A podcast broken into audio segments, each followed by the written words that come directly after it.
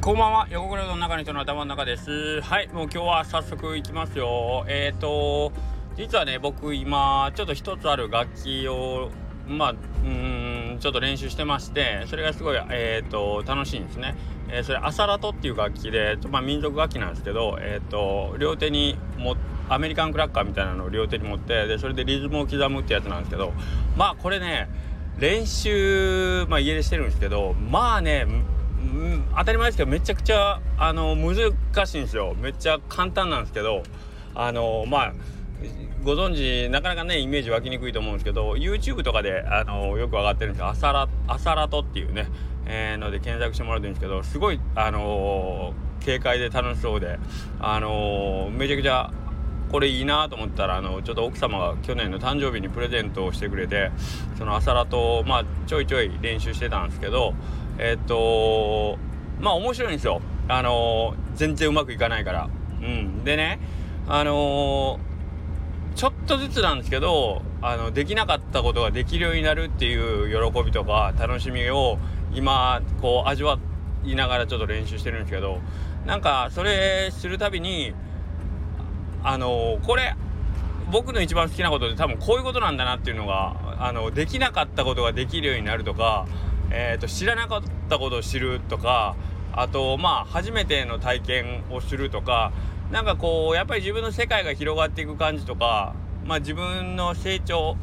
がこう感じられる瞬間っていうのがやっぱり一番楽しいし、えー、嬉しいし喜ばしいなというのを最近実感してるんです。だからあの楽器ができるようになるとかっていう喜びよりもあ自分がなんかこう昨日よりちょっとだけですけどまあそんなん別に錯覚でも何でもいいですよその朝ラトができたからっつってえっ、ー、と何かこうね世の中に貢献できるとかあの誰かが喜ぶとかそんなことは全然ないんだけど自分の中であ少なくとも昨日よりなんかこう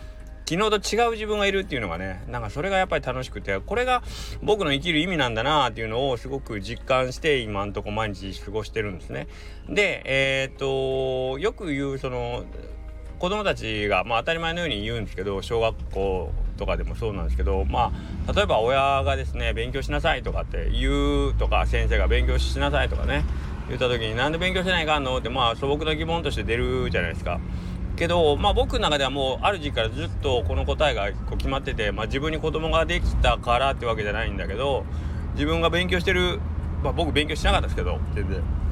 けど自分が生きる意味とかねそういうことにつながってくるんですけどあなんかこう